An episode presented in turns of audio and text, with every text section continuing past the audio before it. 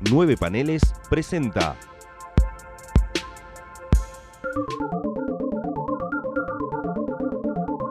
Distinguida competencia. Bienvenidos a un nuevo episodio de Distinguida Competencia, el podcast de Nueve Paneles dedicado a la DC Comics. Mi nombre es Gonzalo Ruiz. Y el mío es Tomás Corsi. Eh, y estamos en el anteúltimo episodio de, de este podcast por este año. Porque, bueno, ya empieza el año que viene. Y el año que viene va a haber nuevos episodios.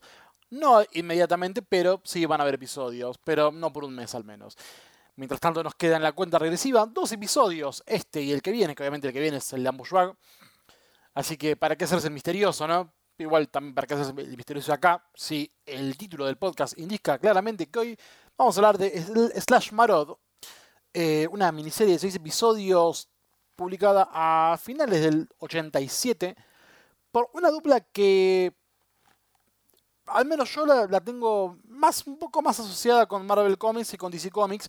Si bien el guionista laburó bastante con, en, DC, el, el, dibujante no tanto, pero estamos hablando de Doug Mensch y Paul Gulacy. Eh, una dupla maravillosa que 10 años antes de este, de este cómic la rompieron toda en los cómics de Kung Fu de Marvel, en las Deadly, Deadly Hands of Kung Fu, que fue tanto una revista, un comic book de color, como un magazine blanco y negro. Eh, no, el título, el título básicamente catapultó a Shang-Chi al estrellato, uno de los títulos más vendidos de Marvel por un tiempo. Algo que tal vez parezca extraño hasta menos hace un año, porque cuando, bueno, obviamente anunciaron a Shang-Chi como parte de una película del MCU, todo el mundo se hizo fan de ese cómic que nadie conocía hasta unos días antes. Pero bueno, entonces, antes de ese momento era prudente decir que Shang-Chi no lo conocía nadie y aún así era un cómic muy vendido. Eh, bueno, Monchi y Gulacy estuvieron bastante en Marvel. Eh, incluso unas obras maestras es la miniserie Six from Sirius de Epic, el subsello, el, el Vértigo antes de Vértigo, que era parte de Marvel, que tuvo dos miniseries, mm, Six from Sirius 1 y 2. Y acá se reencuentran años después. Ellas en realidad habían participado en Batman. Posteriormente a este regreso de Paul Gulacy, que no es un artista muy eh, prolífico, que nada, después de esta serie, de esta miniserie, tendrían un par de apariciones más, sobre todo en Batman, en las Legends of the Dark Knight.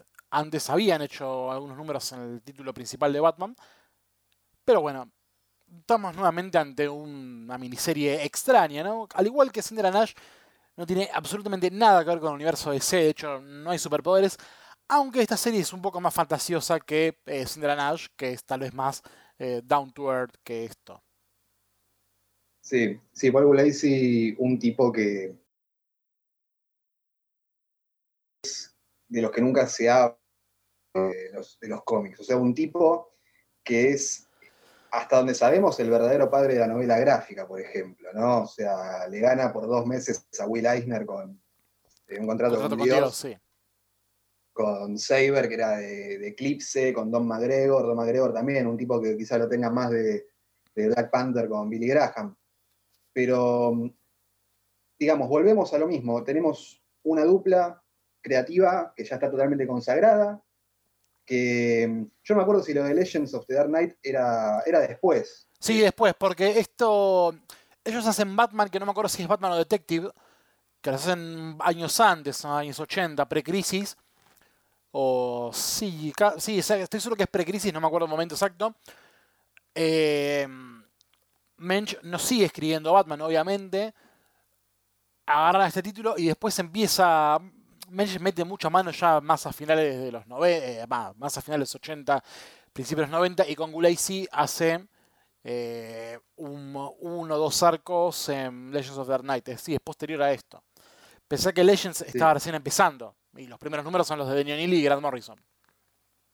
Y además eh, decías lo de Deadly Hands of Kung Fu o, o Master of Kung Fu. No me acuerdo cómo se llamaba el, el título en realidad. Master of Kung Fu. Que también. eh, Claro, venía Deadly a Hands hacer eso. era el, el magazine blanco y negro que era el cómic para adultos. Exacto. Y en Master of Kung Fu es donde también ganan premios, los nominan a los eh, fenecidos, eh, muy particularmente Eagle Awards, que creo que en el último año se llamaron eh, True Believer Awards con, en conjunto con Stan Lee y nunca más eh, volvieron a, a salir. Pero este, se me ocurre que también es. eh, no, no es para escribir Stan Lee con, con asterisco. Eh, pero No, todavía no. son, muchas, son muchas vocales. Pero sí, sí, o sea, gente que venía, venía de otro palo. Eh, hemos hablado ya de personas como Mike Baron, hemos hablado eh, justo recientemente, bueno, Gary Conway no necesariamente venía de Under, pero que venían o hacer, de hacer otra cosa o hacer otra cosa. Y el Ash Marod es,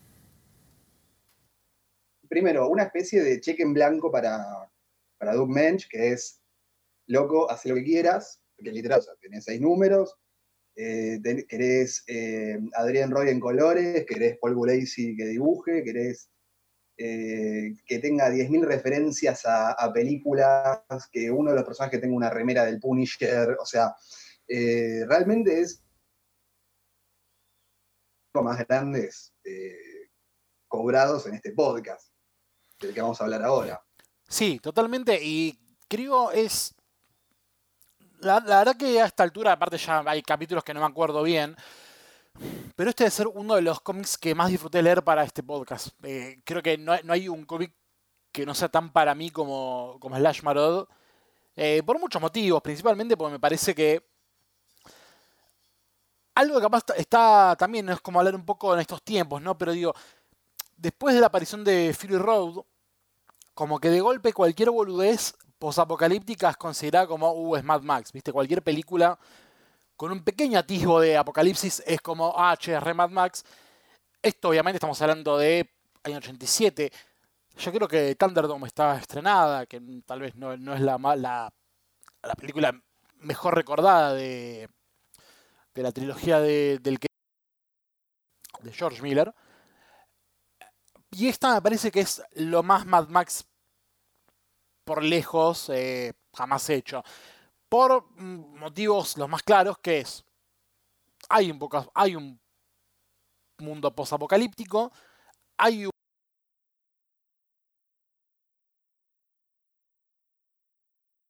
implicado en, Mad Max 2, que es la más posapocalíptica de todas, y esta cosa del road trip, de moverse de un punto a otro para lograr un cometido. Capaz, bueno, en Mad Max no había una intencionalidad de salvar al mundo y acá sí.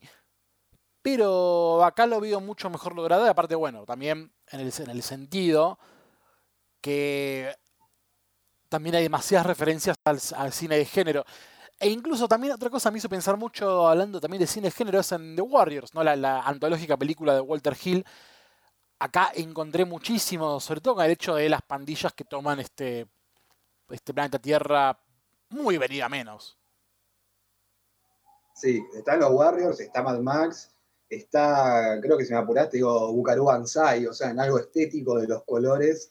Eh, también, es un cómic muy de la época, pero, pero no queda viejo, no queda, che, qué cagada esto, qué mal envejeció. O sea, es tan zarpado que, viste que en los últimos años hubo como una, una especie de vuelta de reconsideremos a, a la estética de los 80, pero no eh, Stranger Things, ¿no? Como re- reconsideremos la estética de los 80 como, che, Cobra de George Cosmatos, que de hecho el hijo, eh, Panos. ¿cómo se llama el hijo de Panos Cosmatos. que hace- te hace Mandy y te hace, eh, bueno, Mandy está más en línea con Slash Marod que, que cualquier intento de, che, sí, es como Mad Max porque está en el desierto y hay uno que tiene un brazo que está medio clueco.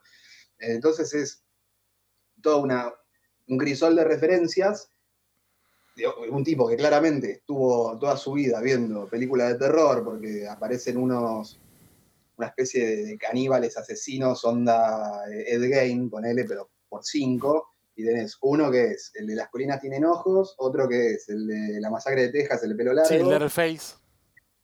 otro que es Leatherface, eh, y están en la casa de Norman Bates. eh, Norman Bates Memorial Hotel, Sí, una sí. cosa así. que- Sí, eh, exactamente. eh, y viste que... Sí, eh, aparte se la- se la- la- ¿Cómo? ¿Perdón? No, perdóname, que justo volviendo a lo de las influencias, hoy de repente hablábamos de premios recién y, y decís, qué sé yo, un tipo como Alexis Sirrit, un tipo como eh, Benjamin, Marra, Benjamin Marra, que vos sos muy fan, eh, está más en línea con esto. O sea, Mandy, una película de 2018, por el tipo de influencia que tiene, está más en línea con esta clase de cosas que eh, hagamos un cómic de los 80 posapocalíptico. Porque el cómic de los 80 posapocalíptico lo estaban haciendo en los 80 de Mensch y Paul Gracie. Sí, estoy de acuerdo. Eh, hablando sobre todo, que se llama más estéticamente, que yo ah, digo Alexis Sirit, o Sirit, supongo que la Sirit porque es venezolano, que tiene una pica más kirviana en el estilo. Benjamin Marra es muy particular el dibujo, pero bueno, toda la, onda que. La, onda que tiene, por ejemplo, Marra es muy de la canon. Vos lees un cómic como Night Business, que es una ensalada de conceptos, a propósito, de todas maneras, donde hay también eh, pandillas en, moto, prostitución, trata de blancas, sectas satánicas. Es obviamente un marra que le debe caber muchísimo la onda de, las películas de acción. Y sí, obviamente Slash de lo que tiene cuando hablas de que es un cómic que no envejeció. Yo no es que no estoy de acuerdo, sí hay algunas cosas que tiene, están como fechadas, pero tampoco es un crimen, sino simplemente algo que pasa y va a pasar todo el tiempo. Pero claro, lo que tiene Slash Marot de avanzada, que es, como bien decís, es un cómic de la época escrito en la época. Algo que tal vez es muy inusitado, porque son pocos los momentos logrados en serio donde se puede escribir bien sobre una época sin quedar atrasado y sobre todo sin ser complaciente. A ver, es algo que por ejemplo en los años 60, tal vez sobre todo en los 70, lo vas a ver únicamente en el cómic underground, el mítico cómics con X underground de Estados Unidos que probablemente son los únicos que, hablaron en tiempo y forma de los 70, como merecen ser hablados, ¿no? Obviamente, ¿no? Digo, sin ser complacientes, sin caer en la pelotudez de Stan Lee de la protesta antidrogas de los cómics de Amazing Spider-Man. Slash Marod, creo que si bien es un cómic de DC Comics, tiene esa cosa de, la parte del, del Suggested Format to Readers, que tanto hablamos últimamente, tiene esa cosa de la subversividad, de decirle a Duke Mensch, haz lo que quieras. Eh, Duke Mensch, obviamente, hiper influenciado por la estética del cine de terror y de género, digo, al margen de las referencias que, nombró Corsi, que son ciertas. Eh, el hecho de que también en un momento esta pandilla de salvajes miran Martes 13 o que la casa está hecha de pieles como justamente Ed Gein, tiene ese complemento de subversividad que se permite hablar de una época en tiempo informal, lo que por ejemplo Batman no le podría salir nunca. Claro, está, es genial lo que dijiste de la Canon, porque está más cerca de Menachem Golan, o sea, de los 80 de Menachem Golan, que de, che, mirá que, incluso que de George Miller, porque George Miller dentro de todo tenía un poco de guita, a partir de la, de 2 o la 3, pero em, hay algo increíble que también e, es tan de la época, y capaz a esto es lo que nos referimos con fechado. Un tipo que hace Slash Marod hoy, primero que tenés que tener la espalda de Doug Mensch, tenés que tener la espalda de Paul Gulacy. Pero un tipo que hace Slash Marod hoy, capaz decís, este pilotudo, ¿qué le pasa? O sea, no sé si te da esa sensación que decís, este chabón o se está pasando de vivo o es excelente en serio. Pero como, o sea, a Doug Mensch se lo creo porque primero, Doug Mensch es el maestro de la voz equisiente que te hace unos párrafos así que decís, mira, por más que me quieras vender que esto es una cabeceada tuya, que eh, me, pongo modo Mersa, me estás haciendo un, un guion increíble pero y una narración impresionante, y el otro se está dejando la vida dibujando. Pero, eh, digamos, para mí, de, mal juicio que se le pueda hacer, porque es tan inmediata la referencia, es tan honesta, que de hecho a, momentos es como medio, es medio cursi, viste algunas cosas, como tiene unos chistes que decís, hijo de puta, eh, no sé, en el segundo número creo que le abren la jaula a un panda gigante y dice pandamonium. Sí. Eh, tenía que tener un nivel de impunidad para hacer eso, pero yo le creo que el tipo agarra y dice, che, voy a dibujar a, Slash Marod, eh, eh, aparte cómo se llama, Stash Maradovich. Sí, uff, el Diego. UPD. no, fue el Diego. Ah, fue el Diego, bueno, casi. Sentado. Sí, sí, es, otro, otro, otro milagro confirmado de Maradona para el Vaticano. A ver si empiezan a canonizar al Diego. Doug Mensch sentado a espaldas. Fue el Diego. Fue el Diego. Fue a Maradovich. Pero es como que a ese tipo, yo le creo, porque ese tipo lo está haciendo en el mismo momento en el que pasa. No tiene ninguna clase de segunda lectura. Es como si te lo dibujo y es tipo Clint Eastwood. en, en The Gauntlet o alguna de las escuelas de Dirty Harry, y es lógico que está pasando eso, porque no, no puede pasar otra cosa en esta historia.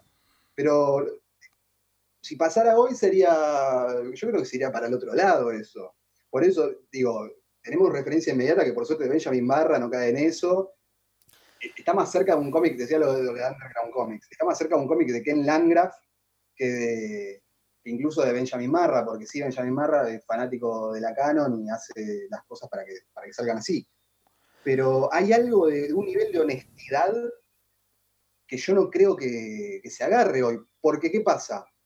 Hoy, en 2020, cualquier boludo agarra y dice, che, me vi toda película de la Canon, así como cualquier persona que haya tenido un Canal 9 en, en, su vida, me vi todas las películas de la Canon y me mandé esta novela gráfica y, y mira, no sé qué te parece.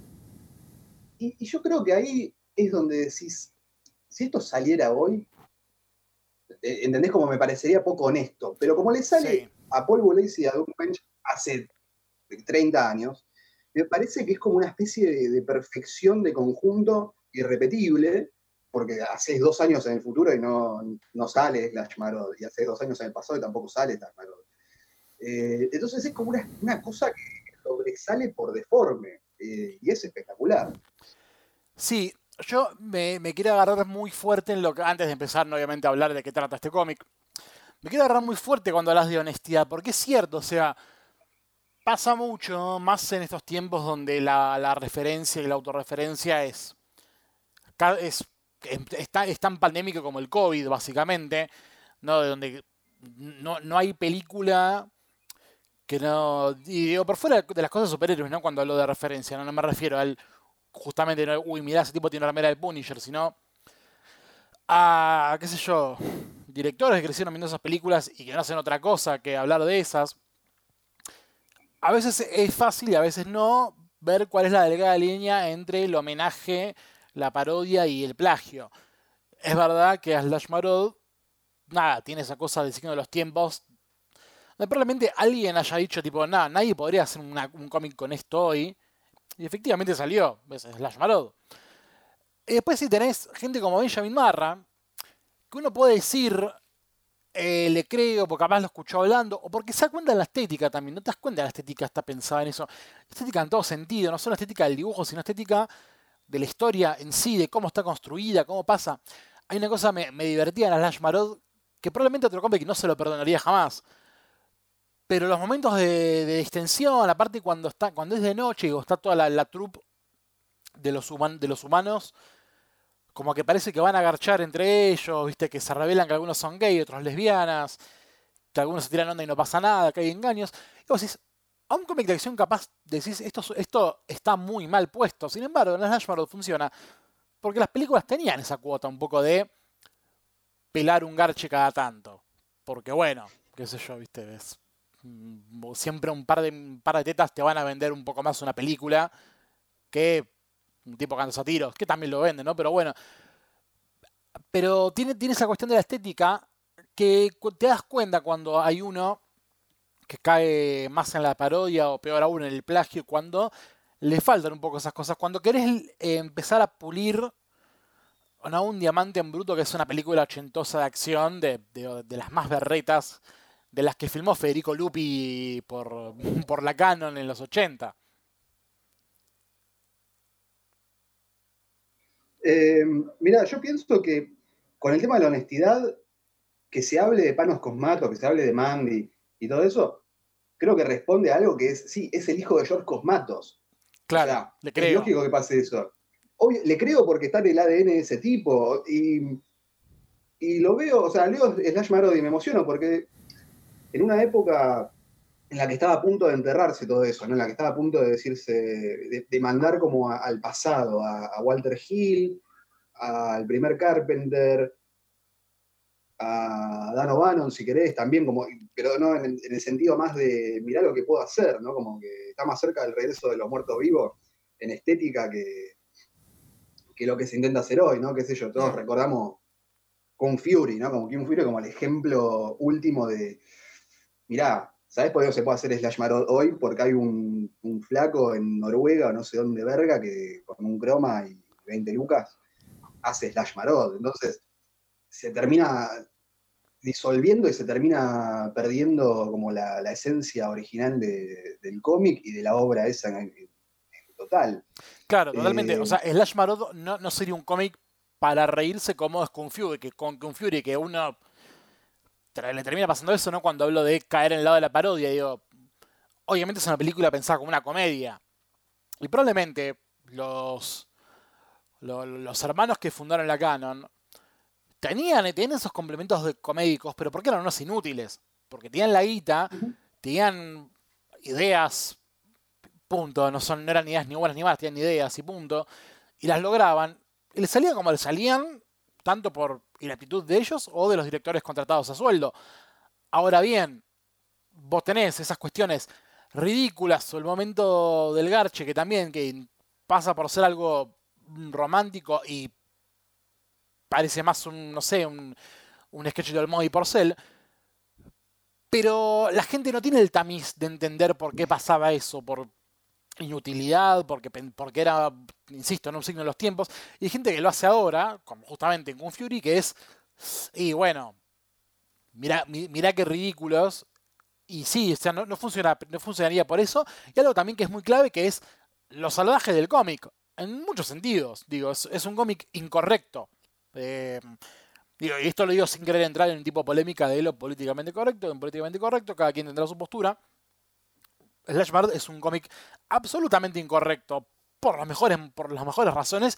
Incluso esas razones que lo hacen incorrecto son las que hacen de Slash Bard un gran cómic también. este cómic no, este no funcionaría si fuera un cómic tibio. No, claro, no, no podés en ningún momento jugarla de, fino, no podés en ningún momento decir, no, porque acá, por más que, le salgan esas cosas, porque son dos finos de lo que estamos hablando. Claro, te iba a decir, o sea, es un cómic aún así muy fino, porque Menchi, Gulei, si Gulei es un gran deudor de Esteranco y se nota, son artistas muy finos. Eh, lo cual también es, una mezcla tan pura que obviamente es imposible reproducir.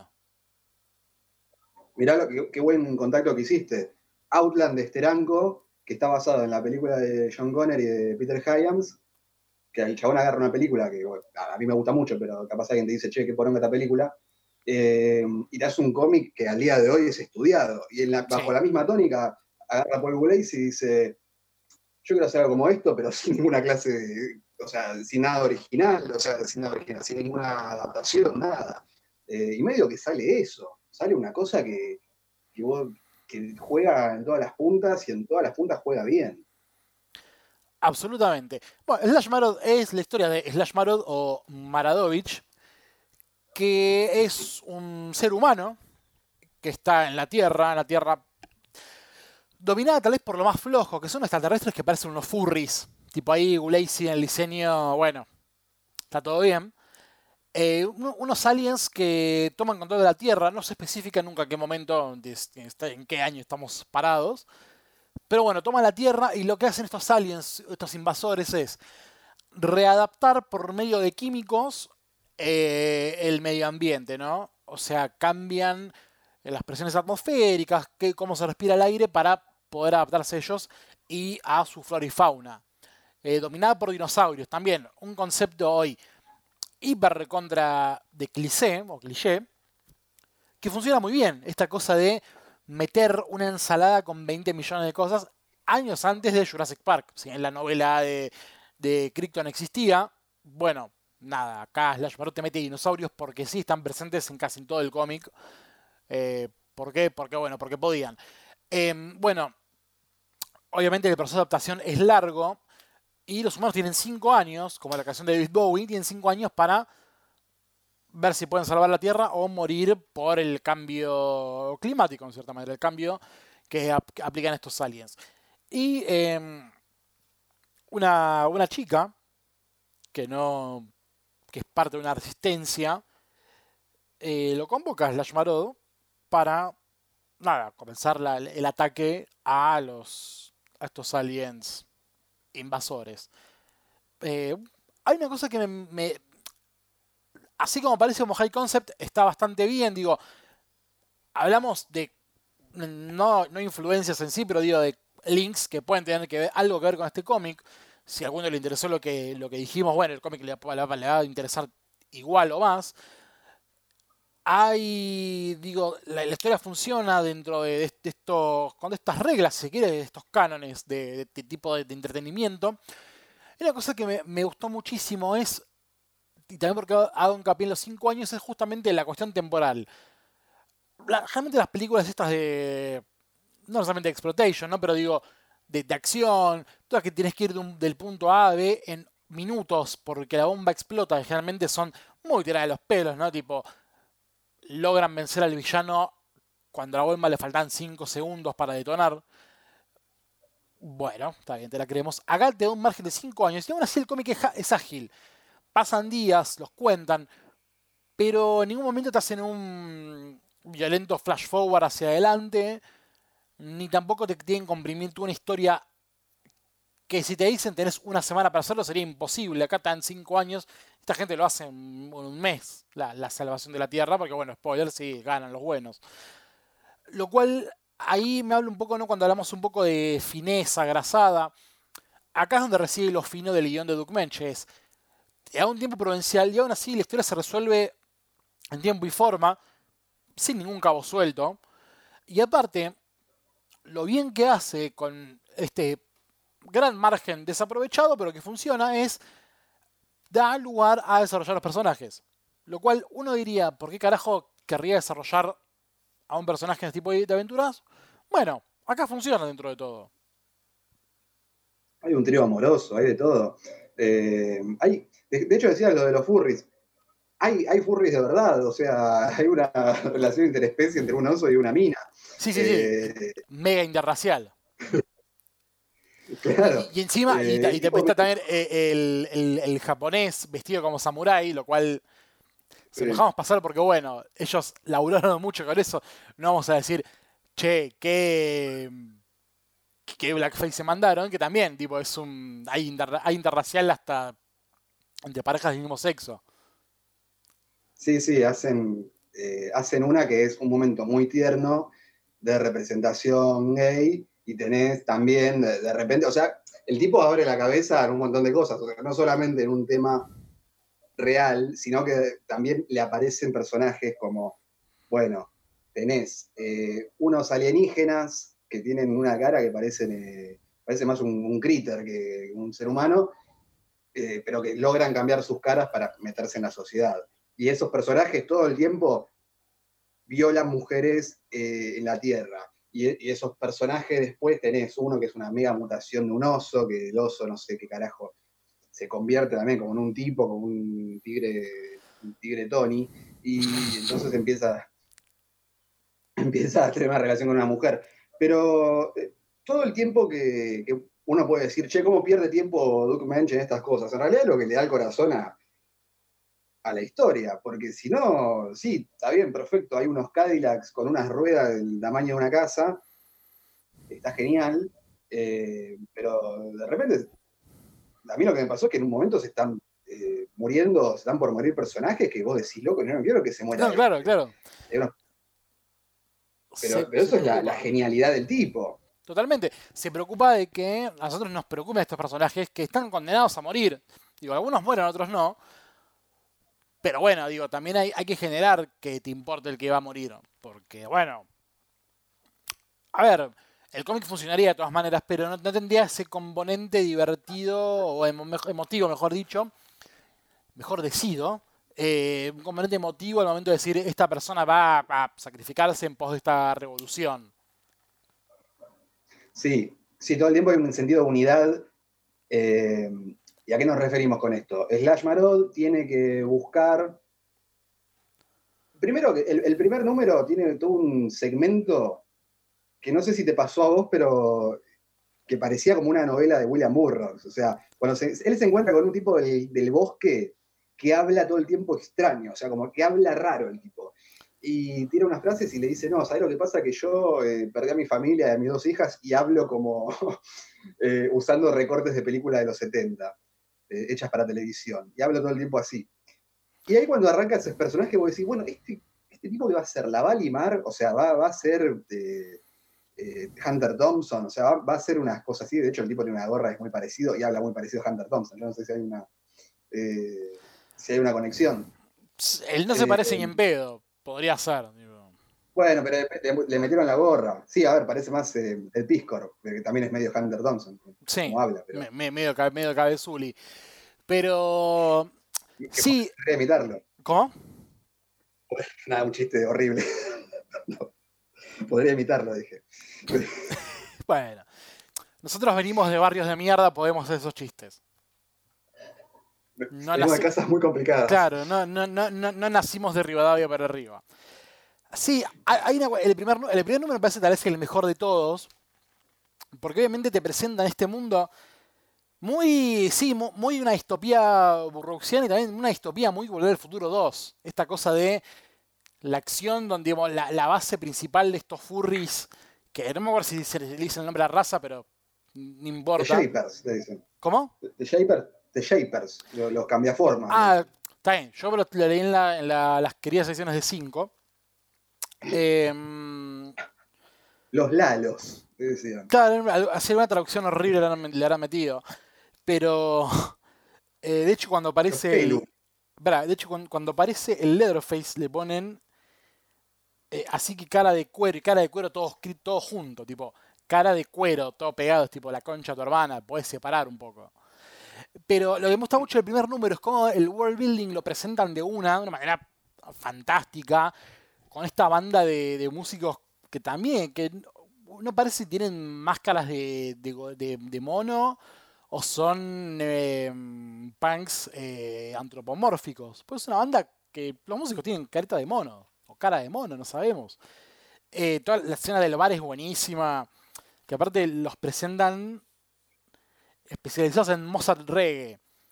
Duke Bench se toma el atrevimiento de pensarte hasta estos mínimos detalles de cómo sería un mundo posapocalíptico. Tipo, Mozart Reggae, no se le ocurriría a nadie ese, ese suerte de género musical que, bueno, tal vez nunca escuchemos en nuestra vida. Pero, Si, si todo sale bien, si todo sale bien, no, claro, no creo que pase, pero bueno, vamos en, vamos en camino a vivir Slash Marod. Pero me, me gusta cómo eh, Menchu y Lacey se toman el tiempo en un número de presentarte bien. Digo, no te explican cuál es la misión de, de, Marod, o sea, te lo presentan como un renegado, como un tipo que vive esta, esta extraña sociedad solo, que es un asesino de los cambiaformas medio buscado. Pero no hay, no hay, hay un motivo que dicen que la que la buscan, esta chica de pelo azul que se me fue el nombre ahora. eh, Blue. Creo que Wild Blue le decían. Sí, algo así, Blue algo era. Estoy buscando en vivo porque, bueno, nosotros sabemos que hacemos las cosas así nomás, como se nos canta bien el orto. Pero bueno, también sepan, estamos en los últimos episodios. Pueden perdonarnos estos problemas. Si Em, estuviéramos en los primeros, diríamos en los primeros cantando. Claro, ¿por dónde está? White Blue, ahí lo encontré. Este, esto es paso de comida, encontré el nombre de White Blue.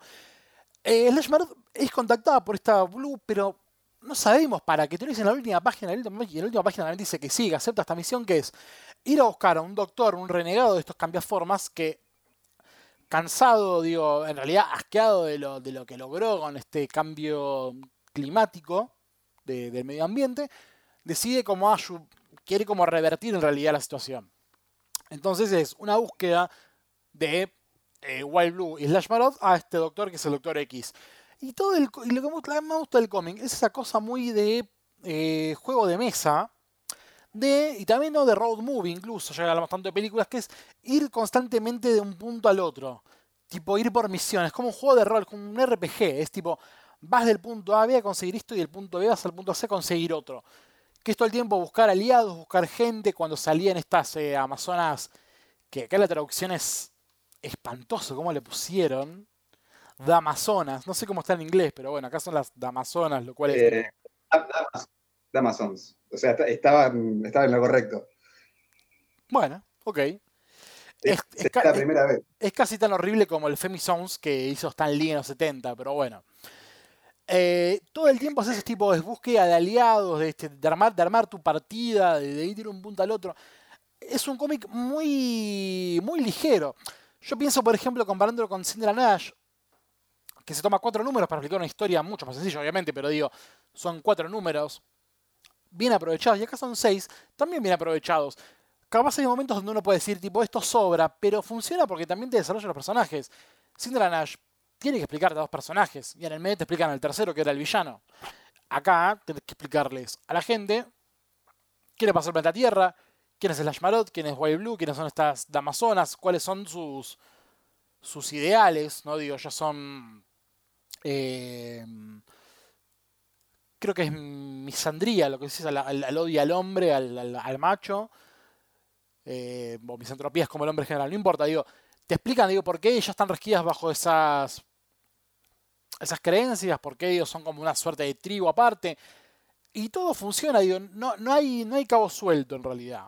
Y lo cual se valora al momento de terminar el, el último número. Decís, me cerró todo. Incluso cuando el último número, lo que también me gustó mucho es que termina con ellos ganando, pero no hay esperanza al final, ¿viste? No, no hay un mensaje de ese, viene un mundo mejor. Es tipo, lo logramos, le ganamos. ¿Qué va a pasar después? No sabemos. Y eso me parece que funciona muy bien dentro del contexto pesimista de la historia. Sí, a ver, termina, eh, básicamente lo que dice Blue en un momento es eh, tirando una antorcha a un pozo, como eh, esperemos buscar un mundo mejor, pero una, una hazaña lo dice que, que realmente ya no vale la pena. Lo que da la sensación es que sí, se hace de día, es eh, hermoso el mañana, eh, hemos vencido a los invasores, pero ahora viene lo peor que es enfrentarnos con nosotros. Eh, también, sí, lo, de las Damazonas es el, momento Doug Mensch cancelado. Tenemos, todos los podcasts. O sea, no, pero porque también es como, bueno, y la Amazona termina siendo conquistada por eh, uno que, es, que tiene una cara que hace las, las mil y una, este sí, que se Sí, sí, que, es- es, que es un pesado, que, que es como un como, como, como, un- como un rockabilly, digo, extraído en el Sí. tiempo, también tipo rozando la misoginia, que se la quiere andar a la negra, que es la, la, la, la lideresa. Y sí, a ver, digo, es Grey Jones. claro, que eh, eh, sí, es re Grey Jones, es verdad. Que aparte de vos, si lo comparas con las. Con, con esta tribu de minas de Fury Road, y decís, sí, esto sí envejeció como el orto, ¿no? Eh, eh, cómo representar a mujeres empoderadas, sí, bueno. La pensaron como el culo, Viene, viene un imitador, viene un imitador de Elvis y, conquista y le cambia la, la mentalidad eh, para siempre a, a Grace Jones, que era la, la, más pesada de todo, de todo ese grupo. Pero bueno, qué sé yo, son cosas que también las, las consumías en esa época de películas de canon y no, o sea, realmente no cuestionabas nada. Yo No, que- obvio. A ver, hoy, y yo creo que in- incluso con lo que dijimos antes, yo tampoco cuestiono esto, lo que pasa acá.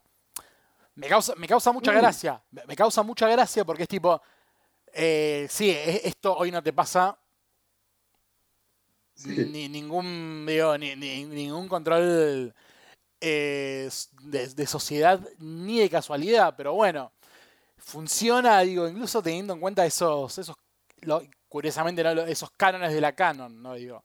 Y bueno, claro. está todo lo que esperaba ver en este cómic. El, el test de Bechdel no lo pasó, pero el test de Gonal eh, se lo hice y le fue muy bien. Eh, a todos los cómics que estuvimos, que estuvimos leyendo. Este, a ver, el, el test of también- Ovich. el test, claro, revolver abajo. Pero también estaba pensando en que la genialidad de Doug Mensch, eh, que, que para mí es como el, el golpe maestro del tipo, es cómo te representan los alienígenas que nos vienen a conquistar. Cuando estamos acostumbrados a años, décadas de ver eh, Twilight Zone, por ejemplo, eh, y que los alienígenas que te conquistan son la raza superior y le ves el cerebro y son mucho mejores que nosotros los humanos y vienen a, Sí. por más que vengan con alguna, que vengan a comernos, ponele, o sea, eh, ¿cómo era el capítulo ese? Eh, es, es un libro de recetas. the capítulo man. de- Para- man, para es, servir es al un libro de recetas. Excelente. E- Eso, digamos, antes lo consumías como, bueno, vienen los alienígenas a, a- a ser mejores que nosotros, a guiarnos como una especie de guía espiritual. Y en realidad lo que nos quieren es cagar de arriba un puente. Y estos alienígenas lo que hacen es miren, estas son nuestras intenciones, venimos a, a terraformar su, su planeta eh, para que seamos nosotros los nuevos, los nuevos habitantes. y no es que le hacen un endre elegante como, y ustedes pueden ser nuestros esclavos en nuestra colonia. No, no, no. Lo, lo que hacen es ser eh, unos eh, inadaptados totales. O sea, lo, lo, que presenta Mensch es que en los cinco años en los que supuestamente está esta invasión, los tipos ya se cansan. O sea, los jerarcas más altos de, de esa raza alienígena. Sí, se aburrieron. Están todo el, se aburrieron, están todo el día, eh, son más eh, Muammar Gaddafi, tipo, tiene un harén de mujeres en un, eh, sí, en un, un prostíbulo. Eh, y, y, matan gente por, por diversión. De hecho, Jack, creo que se llamaba el, el, líder que está de facto ahí, cuando viene el otro, que, que está mucho mejor vestido, que, que, no tiene la camisa abierta, esas cosas, ¿viste? Como, como claro, claro, no, no, está, no está humanizado no está humanizado, claro. Es la versión, porque hay uno que, que lo ves y es un, es un bardo. Eh, sí, sí, es, es, es, un, es, un, camionero. Que de hecho tiene el mejor arco de toda la, de toda la serie, que es el tipo cuando lo echan, porque cuando viene el otro del alto mando y le dice, flaco, vos no estás más acá porque sos un desastre, estás, estás matando gente eh, por diversión y estás todo el día chupando, se la agarra con un pozo depresivo y empieza a comer, ¿viste? Te empieza a comer todo el día y en un momento se engorda y una de sus, acompañantes mujeres le dice, eh, ya te pareces un ser humano, o sea, ya no me llama ni la atención, porque como, ya ni siquiera eh, me gustaría estar con vos por la novedad, ya sos un tipo. Eh, y aparte y, va engordando, cada vez sí. está más gordo. Y encima se, después se convierte el héroe, que es capaz lo más cuestionable del cómic. Que el tipo se vuelve como un Deus es máquina, que es tipo, Ah, así que, eh, así que estos gatos no, no, me, no, me, no, me, no me bancan. Bueno, yo les voy a agarrar a Slash Marodi, al, al profesor, al Doctor X, y encima después se les retoba. Hay capaz de decir como tipo, che, bueno, entiendo que, que a Mensch le faltaba un salvataje acá, pero yo tuviera buscado otra opción, aún así es muy divertido. Pero sí, sí, tiene un sentimiento distópico, sí, que obviamente que le, que le escapa, bueno, vos lo nombraste, ve, ve invasión extraterrestre como ¿no? la, la, cosa más en onda en esos años. Eh, sí, esto no se parece ni en pedo a B Invasión Extraterrestre, esto es una cosa muy distinta, muy... Eh, es tan sórdido como, como paródico, creo que por eso funciona muy bien la, idea de, de, esta invasión y justamente no como mostrar cómo son las dictaduras ¿no? donde los hombres ebrios de poder terminan siendo unos ebrios, en definitiva, tipo, ya está, lo conquistaron lo que hicieron, después se dedican sí, a manosear minas y a engordar, y fin. No, no, no, no, hay, no, no, no, hay, no hay ideología en su mandato. La perdieron. De hecho, incluso claro, es, le dice. Es un tipo, caos. Claro, es un caos. Y de hecho le dice, tipo, cuando llega el nuevo, le dice, vos estás aburrido en un tiempo. Vos querés poner orden, todo bien, pero esto va a ser en, un, en, un, en unos años te vas a embolar. Es excelente, es, esas cosas son excelentes. Y además, cuando lo usan como Deus Ex Máquina, porque llegan a, a la base donde tienen que terminar, el clímax, digámosle. En París. Eh, en, en, París, claro, porque en un momento empieza a mostrar toda la ciudad, ya está como, todas las ciudades del mundo, toda la, las metrópolis ya se están empezando como a, a consumir por la tierra misma que, que las va comiendo. Eh, entonces el arco del triunfo está lleno de ramas y no sé qué, y van a París, que es donde, no me acuerdo por qué estaba como la, no sé si la base... Por la Torre Eiffel. Qué mierda. La Torre Eiffel funcionaba como una, una jeringa que conectaba directo a la Tierra y le, le, mandaban los químicos que tenían estos aliens para adaptar la Tierra a su, a su ambiente. Qué hijo de puta. Qué hijo de puta porque Bulaisi de haber dicho, la concha de tu madre, dibujame la, la aguja de Seattle, algo más fácil, boludo. Claro. y bueno, vas para allá. Y en un momento cuando se piensan que, cuando Rex, que es el personaje este, el, el Griser de que estamos hablando antes, que, que aparte es también el guiño más obvio de, de Doug Mensch, no solo porque dice abiertamente como, sí, yo quiero ser como Elvis y no sé qué, sino porque ya el tipo se llama Rex. O sea, sí, sí, sí. esa, esa, clase de honestidad, no te puedo. Como, ¿Qué querés que me enoje con esto? No, no puedo. Eh, no, funciona. Es, es, es, es, tan servicial a la obra que funciona muy bien. Y cuando le dispara el eh, Jack, que, que, le saca encima a uno en el momento en el que los está por eliminar, eh, lo mata y se va en el- esa especie de deslizador que estaban usando ellos para moverse. Y, y Grace Jones le dice a Rex, eh, no, no puedo entender lo que acaba de pasar. Y el otro le dice, eh, cuando hay un milagro, cuando, cuando aparece un milagro, no lo cuestiones. Sí, aprovechalo. Es, es- es- es increíble. Es tipo, es una frase de mierda que diría Stallone o, o Schwarzenegger en plena acción, en Predator. Claro, sí, es, eh, es- es excelente. O sea, el, el nivel de, de honestidad con el que está operando el tipo, yo creo que, que es muy difícil alcanzarlo eh, en ese sentido. Y, y también, por ejemplo, me pasaba con, eh, hablabas lo del humor. Vos ves cómo son los shapers, cómo los dibujan y parecen más, eh, parecen Uribo de Yu-Gi-Oh! no sé Sí, si sí, sí, son bolitas de, bolitas de pelos, con ojitos simpáticos. Porque yo dije los critters, pero los critters tienen cara de culo. O sea, eh, estos son unos ojos así gigantes que son re tiernos. Y capaz por ese lado era la entrada, ¿viste? Como que la entrada era, bueno, pero ¿qué nos van a hacer esto? Y los recagan a tiros todo el día. Sí, sí, son, unas- son unas basuras. Son una mierda todo el día. Eh, y también parte de la honestidad eh, es que el médico, o sea, el doctor este, que en realidad es un shaper, pero que toma forma de humano, que se llame eh, Doctor X. O sea, ya llega un punto en el que decís, bueno, pero no, no vas a, a tapar una, loco. No, no le pusiste ni Doctor Williams, nada, es Doctor X. X punto, claro, tipo, ni, ni se calentó. Que aparte la excusa es, su nombre ahora no importa. Es como. Yo supongo que es porque, bueno, como, como es un como es un cambiaformas que tiene nombres raros, capaz para no levantar la perdiz. Pero estamos especulando. No, no estamos. No, no- no está firmado en ninguna parte del cómic que es por esto. Es simplemente. Y bueno, se le dejamos pasar. Ya fue, digo, sí. Yo, le faltaba ser nazi. Sí, que los nazis vienen después. Claro, que aparecen en Nueva York, sí, sí. Que el momento más Warriors posible. Que encima los rescatan de una iglesia que todo con un discurso pacifista. Y en un momento uno de los clérigos le dice como. Le dice algo de como de mantener la palabra del Señor, pero hay que estar bien preparado. Y les muestra un cargamento de armas zarpado que tenían encanutados en un, en un cajón. Que decís.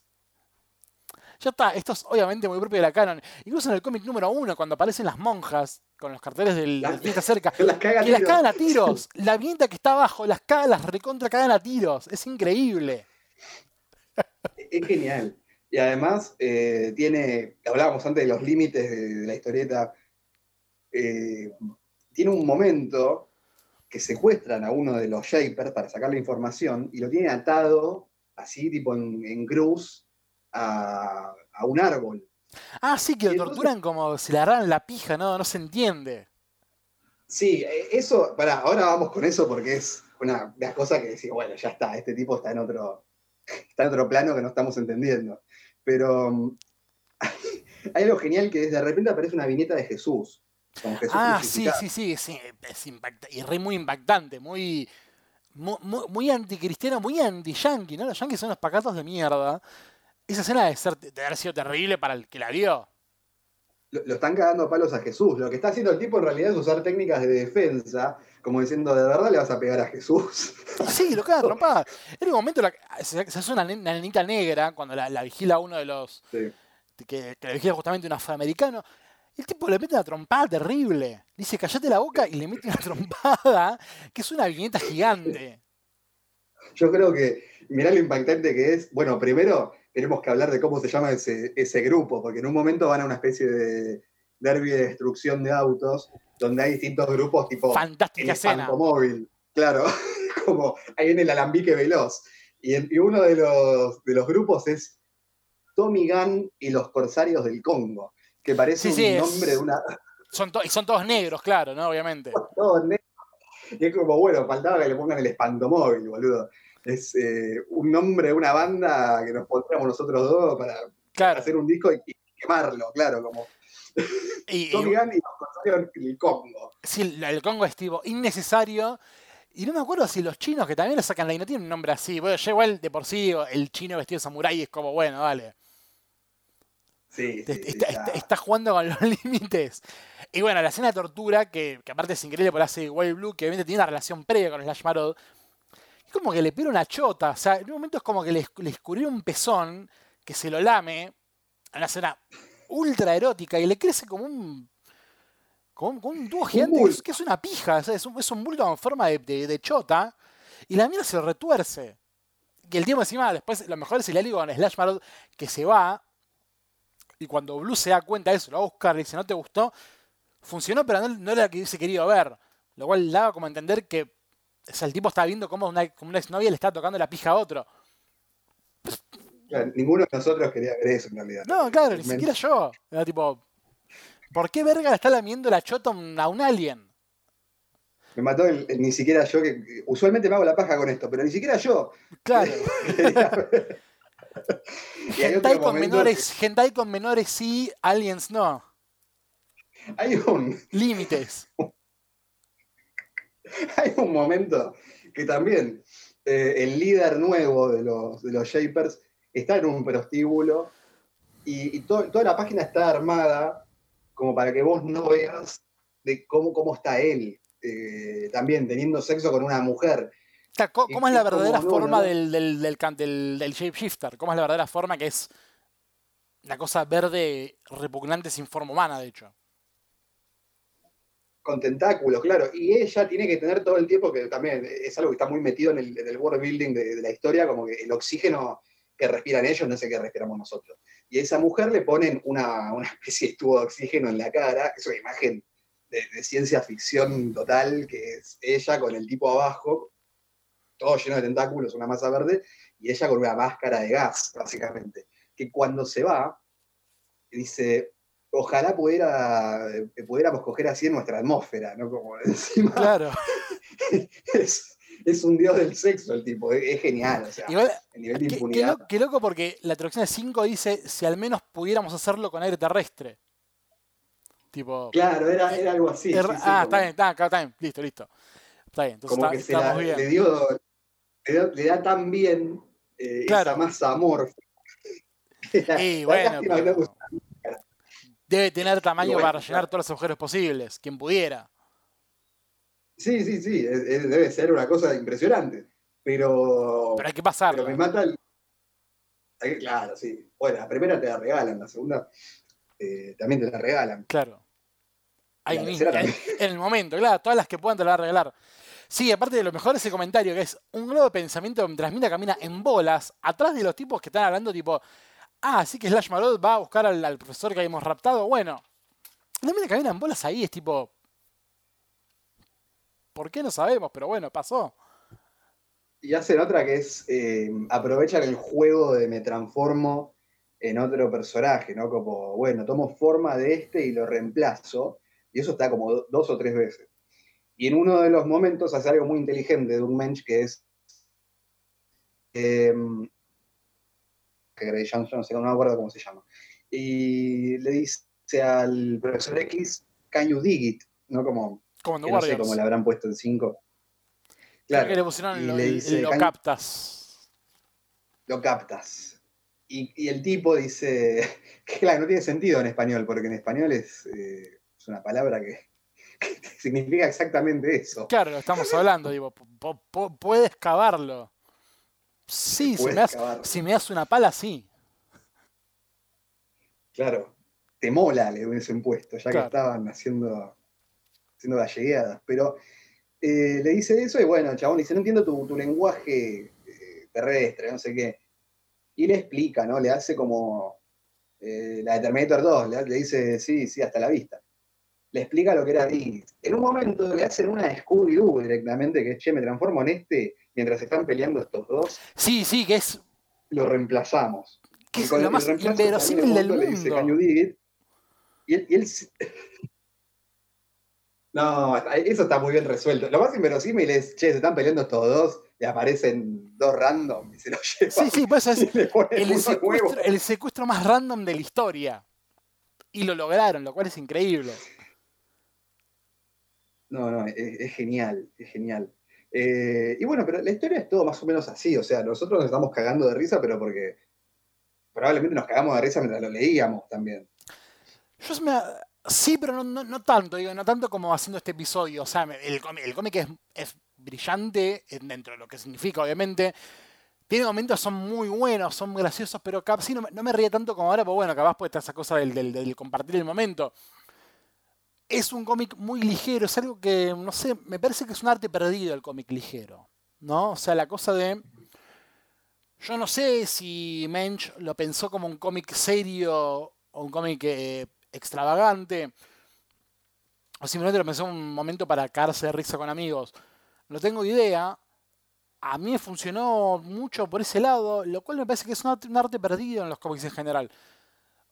No, esa cosa de, un cómic irreverente a lo Marra, justamente que más Marra es lo más deudor, eh, Marra en,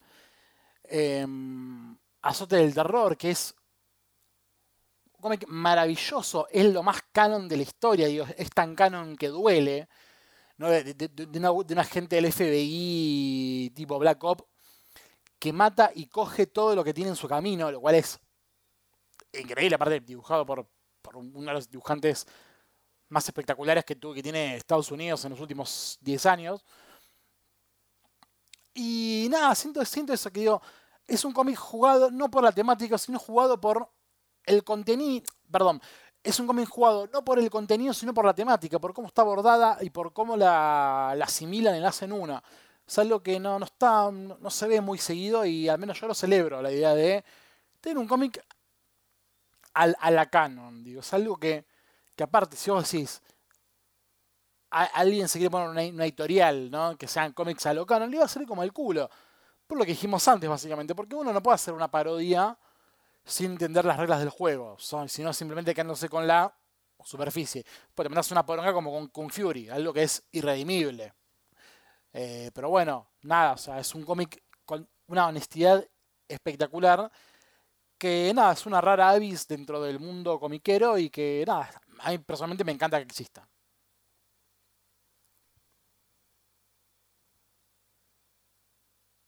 A mí, yo con lo que me quedo, bueno, es con todo lo que hablamos, ¿no? El guion de Doug Mensch, pero a nivel estético, a nivel plástico, lo que hace Paul Gulacy, porque estamos hablando de Master of Kung Fu, y de repente estamos hablando de un cómic de 10 años antes de esto. Y, ver cómo el, tipo crece. Crece, pero sigue siendo lo mismo, ¿no? Porque la, única manera. Eh, tiene momentos donde es casi Brian Boland. Y tiene momentos donde se le anticipa a Steve Dillon con algunas cosas, ¿no? Como más que nada en la representación de la. Eh, de lo que podría ser la decadencia de la sociedad, ¿no? Como gente disfrazada, eh, atada al piso porque los tienen esclavizados de manera sexual los, eh, los Shapers. Tiene toda esa cosa como pre, eh, previo a Preacher, incluso dentro de la misma editorial, como previo a Preacher, aunque también estaba, creo que True Fight se llama el, primer cómic de Ennis con, con Steve Dillon, pero previo a todo eso en el sentido de que lo que te está mostrando, vos constantemente sentís que es algo más cercano del, del Outlaw Comic, ¿no? Como hmm. más cercano de, un cómic por fuera del sistema, y cuando decís, pero esto lo sacó DC, y esto lo editó 5 también, como teniendo en cuenta todo, esa, ese currículum, em, que no sé lo que serán las cartas de lectores de 5, o sea, me imagino como gente muy cebada. Em, pero lo que pasa con eso es nada de esas ideas, y quizás por eso tampoco es que, que funcione hoy, excepto que, repitamos, lo haga eh, Benjamin Marra, por ejemplo, es parte de que Paul Gulacy total, está totalmente desatado constantemente. Entonces no le importa si dibuja a Slash Marod como, eh, como Clint Eastwood y que se note que es Clint Eastwood, no le importa si dibuja a, esa mujer como Gray Jones y es Gray Jones. O sea, eh, todo ese juego de parecidos que hace es totalmente deliberado y, también la, forma en la que pone los cuerpos, la forma en la que dibuja los autos. Vos ves los autos eh, y tiene un nivel de, perfección, ves los splash del tipo, ves eh, toda esa tierra de dinosaurios totalmente eh, desterrada de los humanos. Y todas esas imágenes como ciencia ficción son espectaculares. Y además tiene la ventaja de que está narrado, o sea, que el tipo te hace unos quiebres de página que te querés morir y el dibujo de Adrien Roy que Adrien Roy es alguien que también, eh, cualquier lector de historietas de más o menos esta época, de los 90, eh, la tiene presente. Sí, el Eh, color es, el, el color es increíble. El, del laburo que hace Adrián es fantástico. Creo que pega perfecto con el tono crepuscular de posapocalíptico que tiene la historia. Digo, las escenas en, en Las Vegas, eh, la, la- la escena con las con las amazonas, con las damazonas en, en el desierto. No, un- el, laburo es impecable en las tres facetas que hacen a la historia, una historieta que es el guion, el dibujo y el color. Porque bueno, eh, Gulaisi se, se autoentinta. Sí, y, además pensaba que, qué sé yo, Adrien Roy también estaban. eh, me, me fui muy adelante, ¿no? Capaz eh, dije algo muy nuevo, pero estaba en la tumba de Drácula, ¿no? Como que de repente tenés el mismo trasfondo que Gulacy y Doug Mensch. Eh, entonces, es toda gente que ya casi por osmosis se conoce, ya sabe cómo están trabajando.